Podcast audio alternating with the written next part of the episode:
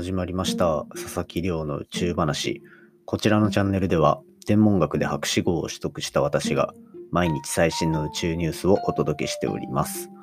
この放送はマッキーさんの提供でお送りしております。マッキーさんどうもありがとうございます。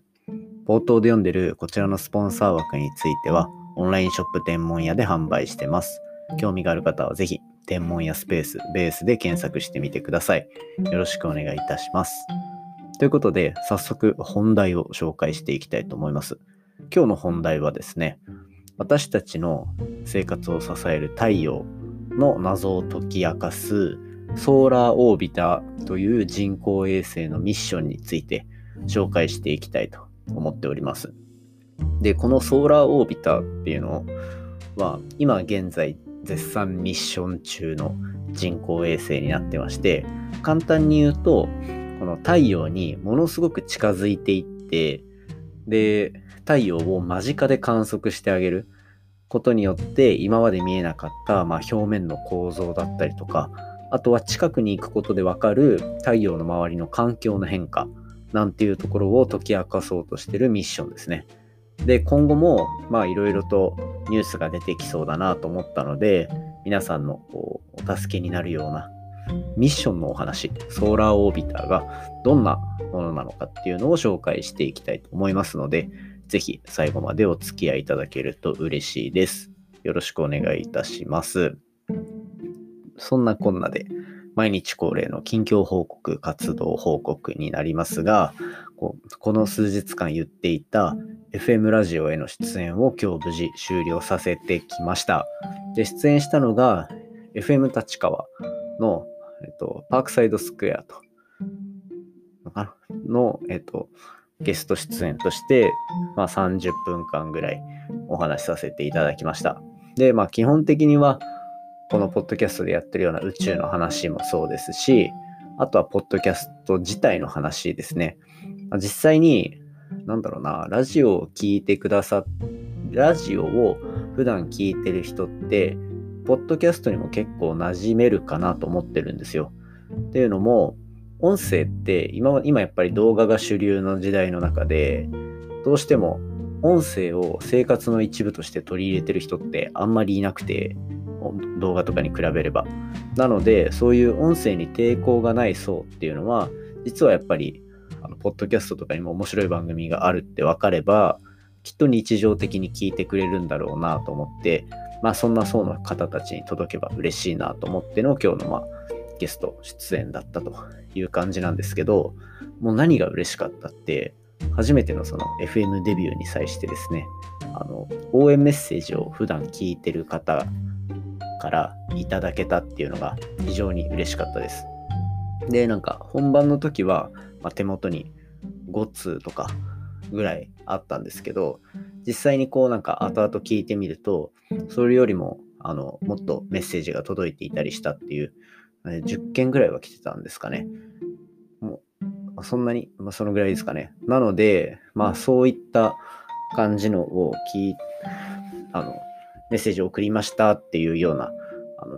っていうメッセージを、あの、普段のポッドキャスト聞いてるリスナーの方からいただいたりしたので、きっとまあもう少しあったんだろうなっていうところですね。そういった感じで、まあなんか、ポッドキャストをやっていることを応援して、そうやってアクションに動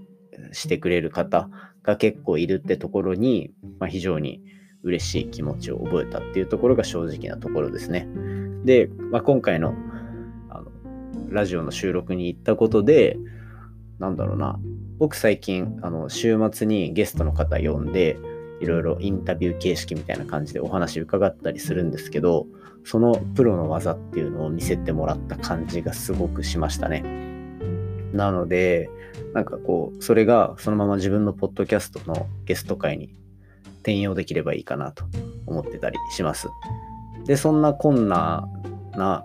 収録が無事、反省も多い中楽しく終わって、今日なんと音声4本撮りなんですよね。ラジオ出て、で、その後今日夜、さっきまでゲスト会、今週のゲスト会の収録をしてて、だったんですけど、なんかいつもよりうまく話せたのかななんて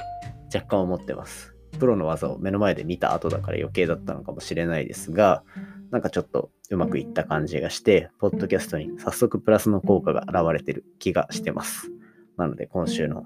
ゲスト会ぜひ楽しみにしていただければと思います。今週のゲスト会は週末ですね、えっと、空畑の編集をやられてる、また最近資金調達をした空の目っていう、まあ、宇宙ビジネスをやられてる会社の、えっと、ムタあずささんという方を、えっと、お呼びして、あのゲスト会をお送りしていきますので、お楽しみにしていただければと思います。ちょっと近況報告長く喋りすぎましたが、早速本題に入っていきたいと思いますね。で、今日の本題は、私たちの生命を支える太陽を解明しようというソーラーオービターというミッションのお話をしていきたいと思ってます。で、このミッションなんですけど、今、絶賛稼働中の、まだまだこれからたくさんいろんな科学的成果を残しそうな題材の一つで、まあ、何をするかっていうと、太陽の観測をする。まあ、本当に ざっくり言えばですよ。で、まあ、どんなことをするのかっていうと、まあ、太陽系って内側から惑星が水星、金星みたいな感じでこうあるじゃないですか。地球あって火星あってみたいな。で、そんな中で、ソーラーオービターは、なんと火星の一番近い、火星もちょっと楕円の軌道をしてるんですけど、それの火星の、火星、ごめんなさい、完全に間違えてる。水星の楕円軌道の一番近くに行く。その水星の近日点と呼ばれる内側まで行って、あの太陽を実際に観測してあげようっていうミッションですね。で、なので、地球から太陽までの距離の4分の1とかまで太陽に近づいて、太陽の表面のこの映像というか写真を撮ってみたりとか、あとはそこまで近づくと、より太陽が広げてるその太陽圏って呼ばれるような領域、まあ、太陽の領域みたいなものですね。それを直接観測できたりするような、まあ、そんな近くに行ったからこそできる、まあ、そんなミッションをソーラーオービタっていうのをやっていこうとしてます。で、まあ、そこまで近づくぐらいだから相当な高温になるんですね。人工衛星も相当な温度にさらされると。で、これどれぐらいかっていうと、機体の温度、そのソーラーオービター自体の温度っていうのは500度とかを超えるらしいんですね。なので、それを防げるような、まあ、耐熱シールドだったりとかっていうのが、今回搭載されているような感じになってます。すごいですよね。今までやっぱそこに近づけなかった理由の一つはきっと温度とかにもあるんだろうなと思っていたりもしていて、これ、このミッション自体は、ヨーロッパとアメリカ、ヨーロッパの宇宙機構って ESA って言うんですけど、ESA で、で、アメリカの NASA の、まあ、共同で立ち上げたものになってて、2020年の2月10日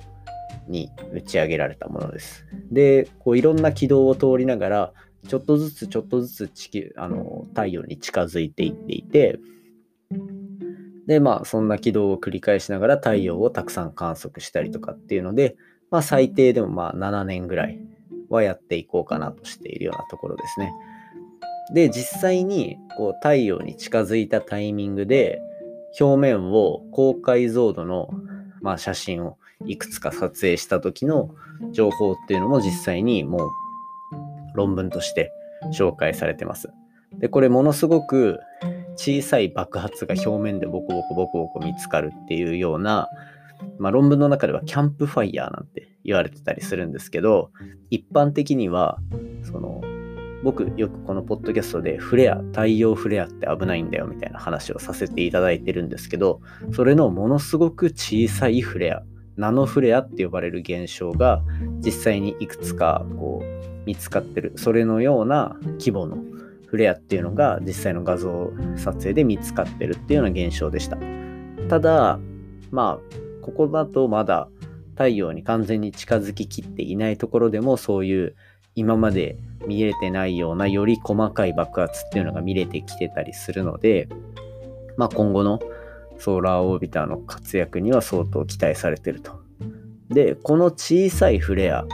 ナノフレアって呼ばれるものがなんで今回そんなに重要なのかっていうお話なんですけど太陽ってこれすごく不思議なんですけど確かポッドキャストでも何回か話したかな。と例えば太陽は焚き火だと思ってください。なんかキャンプファイヤーをやってるようなイメージですね。ちょっとややこしいな。まあ、やってるとしましょう。で、真ん中に火があった時っていうのは、火に近づけば近づくほど熱いじゃないですか。で、そこに挑んでるのがソーラーオービターで、で、そこから離れれば離れるだけ温度が下がっていく。体感する温度が下がっていくっていうのは、なんとなくイメージつくと思うんですよね。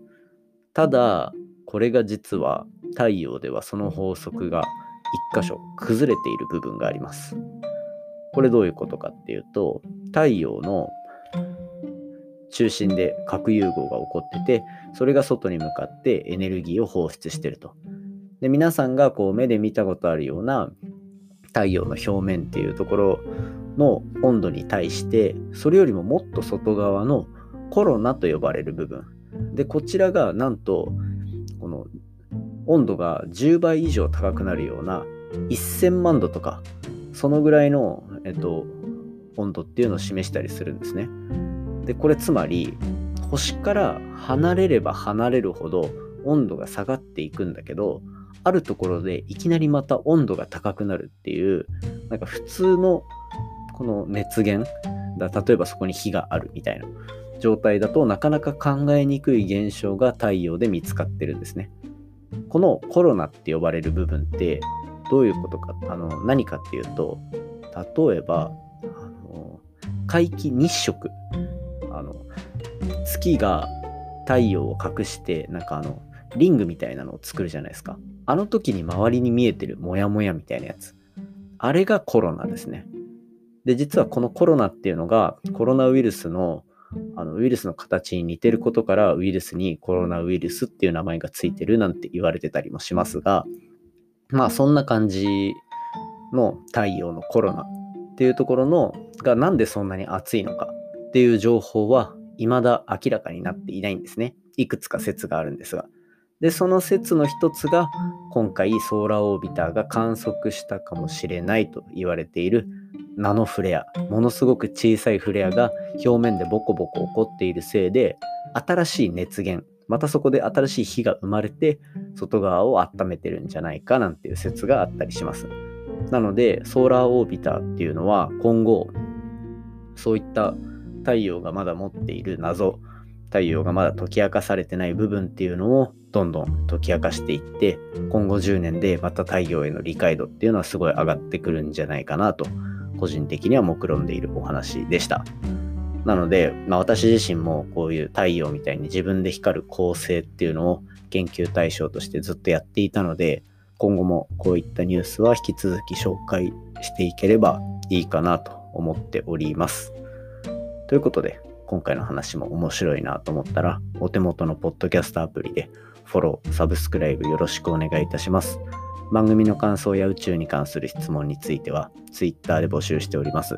ハッシュタグ宇宙話、宇宙が漢字で、話がひらがなになっておりますので、じゃんじゃんつぶやいていただけると嬉しいです。それではまた明日お会いしましょう。さようなら。